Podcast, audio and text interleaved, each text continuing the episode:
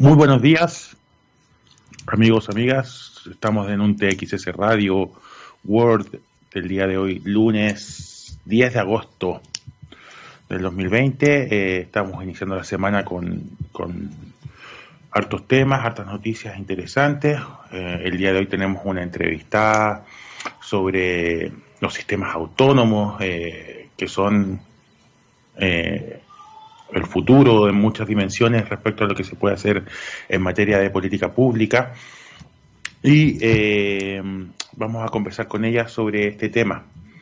También eh, quería comentarles un poco, eh, se, leyó y se escribió harto sobre la audiencia que hubo la semana pasada y antepasada con los directores y principales dueños de las principales aplicaciones y compañías de Internet, es decir, Jeff Bezos de Amazon, eh, Mark Zuckerberg de Facebook, eh, el de Apple eh, también estuvo presente y Google en el juicio al cual están siendo sometidos por parte del Congreso norteamericano en materia de mal uso de información, datos y falta a la confianza y la probidad pública en el fondo. Eh, este tema me parece que es súper importante y súper interesante seguirlo, sobre todo en tiempos de pandemia, particularmente porque eh, eh, está en la disputa también el rol público que tienen que tener estas empresas que son de desarrollo y aplicaciones para todos. en este sentido, tenemos que preocuparnos de que los países tengan y se preocupen de desarrollar legislaciones adecuadas a la protección de la información, a la protección de los datos también de cada uno de nosotros. Eh, estas compañías eh, ofrecen un montón de aplicaciones gratuitas, entre comillas, pero esa gratuidad se paga con nuestra información y con nuestros datos. No, no, no, no es tan gratis. Eh, ellos estudian nuestras conductas de consumo, saben qué ofrecernos, de alguna manera u otra invaden nuestra privacidad también. Entonces es súper importante eh, preocuparse de seguir esto. Y pongo el énfasis en los tiempos de pandemia porque eh, hay una eh, tendencia en tiempos de pandemia a tomar decisiones pasando a llevar leyes, entre comillas, y entre eso tiene que ver con nuestra privacidad. ¿Qué pasa con la información? ¿Qué pasa con la protección de los datos clínicos, por ejemplo. Em, y hay un montón de temas que se abren con esto y con los cuales en medio de la emergencia no siempre se les presta la atención requerida. Es por esto que eh, hay que estar súper atentos a lo que va surgiendo. Eh, entiendo que hace poco tiempo también en Chile hubo eh, un cambio y se sacó al, director del área de movilización y gobierno digital de, la Secretaría General de la Presidencia por un fracaso rotundo y un mal uso del desarrollo de aplicaciones para el COVID que tenía que ver precisamente con la protección de datos personales. Eh, es por eso que hay que eh, estar muy atentos con eso eh, exigir legislación de calidad al respecto y ver qué vamos haciendo de aquí en adelante, proyectando. La pandemia en algún momento va a acabarse, las soluciones que surjan pueden cambiar mercados digitales, a cambiar nuestra conducta de consumo, pero eso no puede estar sin regulación y puede ser que em, tengamos que pagar consecuencias duras si no nos preocupamos ahora de eso. Em, también está en la palestra la disputa que, hay entre eh, el gobierno estadounidense y China, em, particularmente por lo que está pasando con la aplicación TikTok.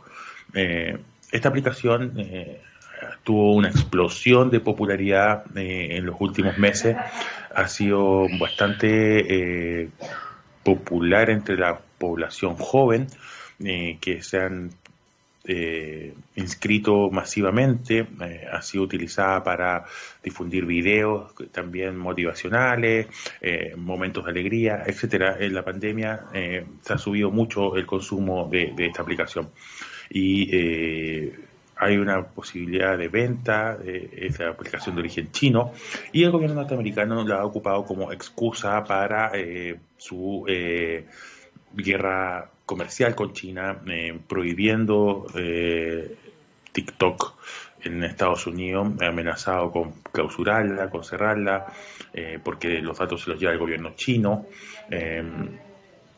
hay una disputa geopolítica eh, a través de esta aplicación que genera cierta eh, incertidumbre no solo a nivel de mercados y a nivel de compras, sino que también, nuevamente, vuelvo al tema de la regulación de la protección de los datos. ¿Qué pasa con eso? Eh, hay un montón de información muy valiosa que estamos entregando, a veces voluntariamente y otras veces inconscientemente, y no sabemos qué va a pasar con eso. estos dos temas son súper importantes mantenerlos en el ojo, seguirlos, eh, preocuparse y exigir que haya regulaciones adecuadas, sobre todo pensando en proteger nuestra información, nuestros datos y eh, más allá de las disputas comerciales, que eso ya son entre grandes compañías y multimillonarios, digamos, eh, lo que nos interesa es que nuestra información esté bajo estándares de uso acordados y legales por todos. Así que eh, es súper importante que tengamos esa información. Eh, es relevante que tengamos una reflexión también al respecto y quisiera dejar como tarea que pensemos toda nuestra regulación de datos, veamos nuestras autoridades y eh, estemos atentos con esta información. nos vamos a ir con una canción ahora eh, nos vamos con los eh, maestros de Sheffield, eh, Arctic Monkeys y Do Me a Favor. Volvemos con la entrevista. Y ya estamos de vuelta con nuestra entrevista del día de hoy. Ya está conectada y nos acompaña en Syracuse la profesora Jamie Binders. Ella es doctora de la Universidad de Kentucky eh, además, es directora del Instituto de Sistemas Autónomos y Políticas Públicas eh, de la Universidad de Syracuse, en la Escuela Maxwell. Eh, vamos a conversar con ella el día de hoy sobre sistemas autónomos. Um, Professor Binders, good morning. Thank you for joining us today. My pleasure. Thanks for having me. Um, the first question is, uh, what is an autonomous system, or what are autonomous systems? Yes, so this is a great question. There are a lot of different ways to define autonomous systems, but um, in the Autonomous Systems Policy Institute, which I direct, which we affectionately call ASPI, we really focus on two main criteria for an autonomous system. So first, um, an autonomous system has the ability to act independently of humans. And then secondly, it has the ability to make decisions independently of humans. Now, these are both end goals. So right now, most of the autonomous systems we see aren't yet at the sort of fully autonomous, but those are the two criteria. And so when we talk about autonomous systems, we can talk about um, autonomous systems that are mobile. So we might think about small drones or what are often called unmanned aerial vehicles. We could talk about autonomous vehicles, so driverless vehicles. We could talk about systems that go on the water or underwater. We could talk about the delivery, um, small robots that we're seeing, particularly under COVID. But we could also talk about immobile autonomous systems, so things like blood machines, wearable devices, and obviously um, that's also where artificial intelligence really comes in. And uh, I imagine that each uh, kind of system has uh, different levels of autonomy. Um, are there a criteria to uh, define these levels of autonomy too? Yes, so this is a great question. And um, since we're in kind of the early days of the development of autonomous systems, each domain, so things that drive, things that fly, things that go on the water, often are, are kind of regulated and also understood in different ways. So when we talk about autonomous vehicles, there are six levels of autonomy. So level zero would be just your your old pickup truck that has no autonomy up to levels four and level five that would be fully autonomous vehicles that don't require any human input. So there are for autonomous vehicles different levels.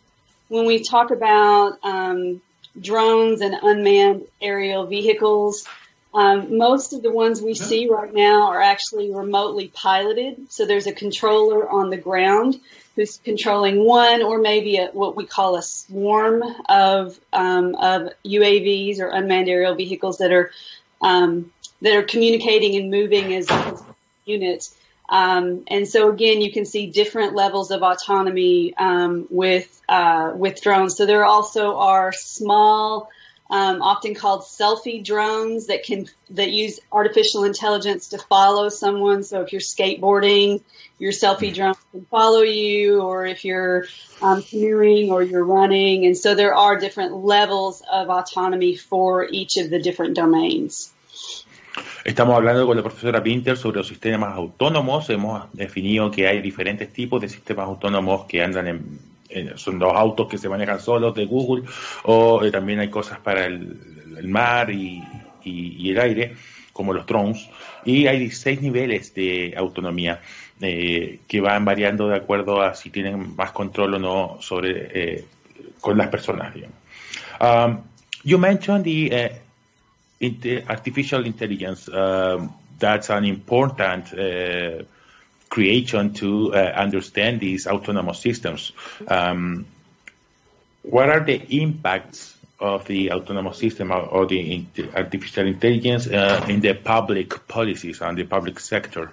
So this is also a very good question. And um, if we think about autonomous systems and then artificial intelligence as related topics, one of the things that we see is they actually are approached and regulated from a policy perspective in very different ways. So if we look at artificial intelligence, um, the federal, the U.S. federal government, for example, has a number of um, kind of executive orders or statements in relation to artificial intelligence as a whole, whereas we don't see that um, for autonomous systems as a whole. The, the policy and regulatory framework for autonomous systems is very fragmented. It's in different parts of the federal government. The other difference is when we start to talk about artificial intelligence, there's already a conversation about do we need a global governance framework for something like artificial intelligence? So should that be something that is really discussed and regulated and handled at an international as opposed to a national level. So the, the policy approaches and the policy frameworks are very different um, for for the two areas. And when we talk about artificial intelligence, um, there are all these questions that are about policy, they're about the science and technology, and they're also very much about ethics in terms of under what um, circumstances should artificial intelligence be used? Where should it not be used? Um, how can we ensure that the decisions that come out of an algorithm or an AI system are explainable, right? So um, once we start to talk about things like neural networks, um, we often talk about the creation of a black box. So data go into the system, it works its magic and an outcome or a prediction comes out. And we may or may not know exactly how that system came to that decision. So there are many people who talk about the need for transparency and explainability in how these AI systems. So if, if an uh, if AI if an artificial intelligence system, if an algorithm is going to be used to determine whether I get a loan from the bank or not, I have I should have a right to know how that system reached that decision. And so that's that's again both a policy, it's a design question, and it's also very much a, a question about ethics. And uh, many of these uh, systems uh, requires a lot of data to yeah. Uh, function, and um, usually uh, the suppliers of that data are people. so um, how can we uh, control and regulate the ways that uh, people give or delivers the data? Um, sometimes without knowing that they delivering data. exactly. So this is a, this is again it's it's a it's a design question, it's a policy question, and it's a question of ethics. So all of these autonomous systems are very dependent on, as you pointed out, very very large sets of data when we talk about artificial intelligence, um, those systems are dependent on what we call training data. Um, and so when you when you start to think again to go back to the example of creating an, an AI system that might um, help a bank decide who should get a loan and who should not, right? So we think about the training data that would go into to training and refining that system. Any biases, any structural inequalities, any um, sort of instances of, of implicit bias, explicit bias, racism, sexism, any of those things that are present in the training data are going to be replicated in the AI system. And so, so there's a real question about the, the quality and the kinds of data. But as you pointed out, there's also the issue of um, kind of who own data ownership, right? And so I'm sure many people have had the experience. You're on a website and it, it, you're trying to purchase something and it shows you a bunch of pictures and says pick the ones that have a stop sign to prove that you're not a robot. You there are producing training data for autonomous systems. Now, you're not getting paid for it, but you're part of that process. Um, and so many aspects of our daily lives now captured in data collected by our phones, by social media, by the websites we visit, by our watches, in our cars. Um, and so people often talk about our data doubles that are offered. Right? So the replication of me just in different data sets. Do I have a right to own those data? Should I have a right to say I don't I don't want to be part of those large data sets? Um, who owns them? Who has access to them? How can they be used? These are all huge questions um, come about when we start to, to talk about kind of the scaling up of autonomous systems. And um, what are the advantages and what are the problems of the public use of these autonomous systems? So when we talk, we'll, we'll start with the positive. We talk about um, some of the advantages of, of, the public use of autonomous systems, um, they're often more efficient um, so they can be a cost saving measures, particularly for public agencies, for state agencies. Um, the application of autonomous systems in some cases can also increase safety. So for example, bridge inspections where somebody has to go down in those kind of cherry picker contraptions and get under the bridge and look. All traffic has to stop on that bridge. It's very dangerous for the person in that little bucket if you can use a drone to inspect a bridge, traffic doesn't have to stop and you don't have workers in high risk positions. The other um, strong positive application is in the area of sort of sustainability. So if we think about the adoption of, say, autonomous vehicles into public transportation systems or even into logistics of sort of long haul trucking, um, these vehicles can often move closer together um, in sequence. Um, they most like they're much more likely to be electric vehicles, and so we can start to see um, some environmental, some positive environmental impacts in terms of reduced um, fossil fuel consumption.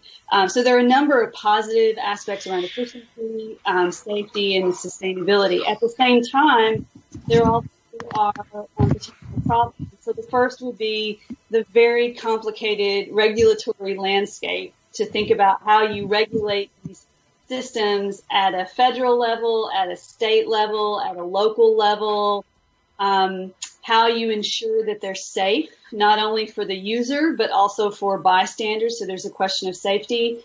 Um, there's also the question of what are the impacts on the workforce. So if we go back to the example of autonomous vehicles in public transportation, what happens to people who drive buses?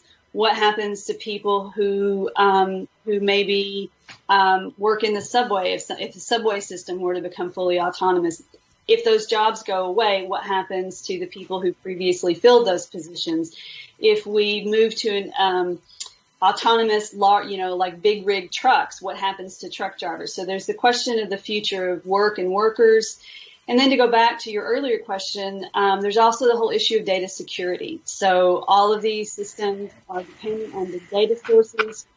Those can be quote poisoned. So you can think about hackers. You can think about people kind of getting into these systems. Are these systems safe? Can all the data they collect and, and rely on be be um, be kept safe, be secure? Um, so, so data security um, is, is a huge issue as well. Estamos hablando con la profesora Jamie Binger sobre los sistemas autónomos. Hemos estado conversando un poco sobre eh, eh, el rol de estos sistemas autónomos. Eh, tienen diferentes usos en diferentes espacios.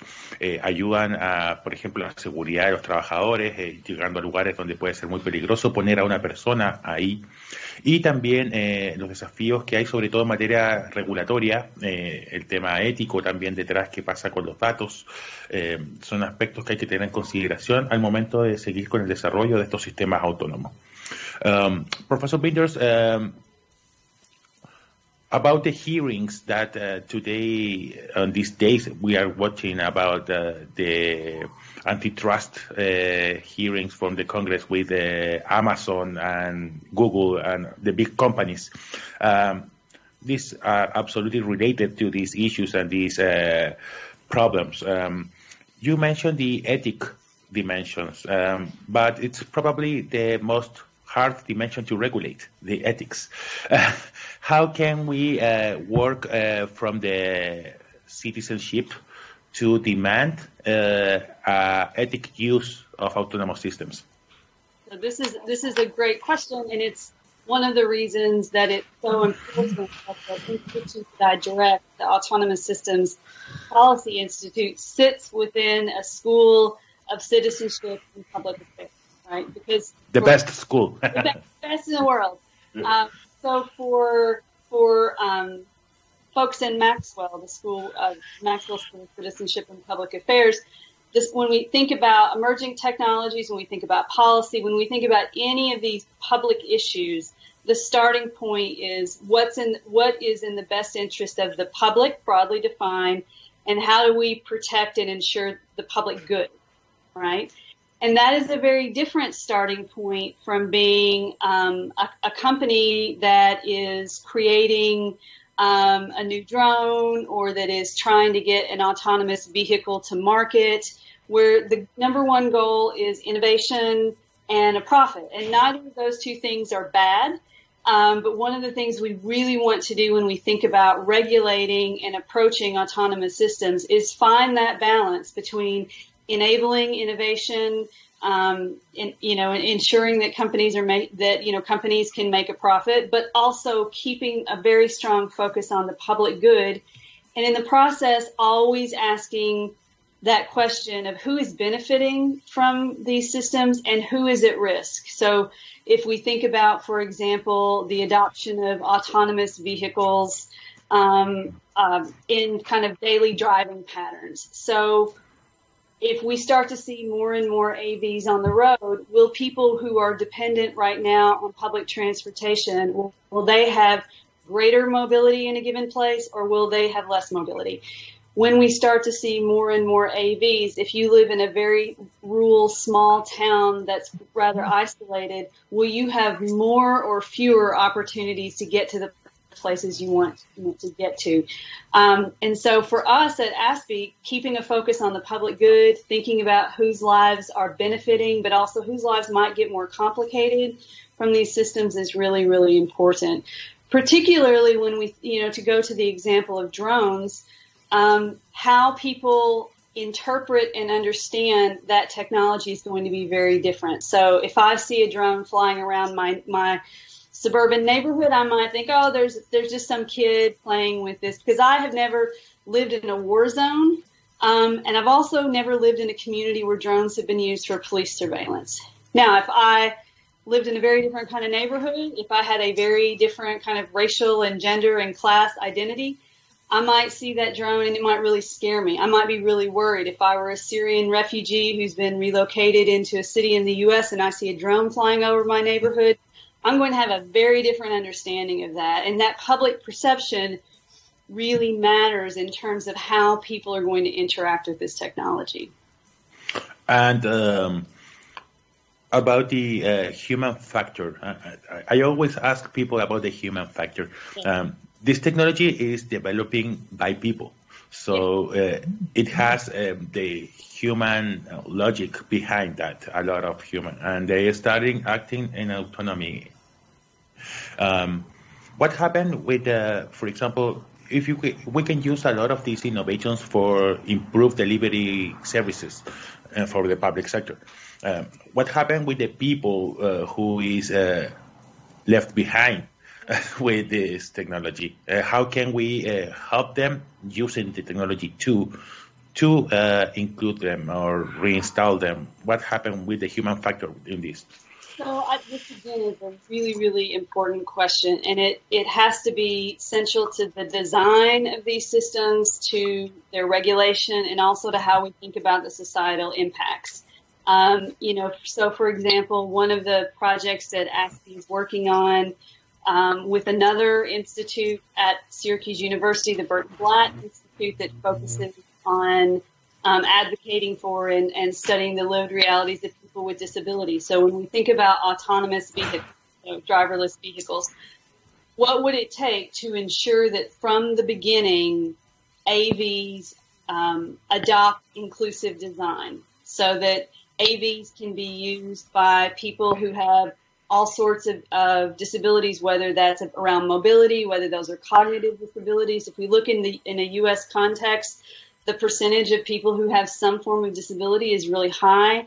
Um, their economic outcomes are often um, much worse than, than persons without disabilities. So can we can we design not only the the actual space of an autonomous vehicle, but the the user, in, the human machine interface, the way that you might um, schedule a pickup, the way that the, the tells you where it is, how it figures out where to drop you off if you have limited mobility. So, you know, thinking about the design aspect and that human factor is really huge. But then there's also this question, as you pointed out, of, of worker displacement.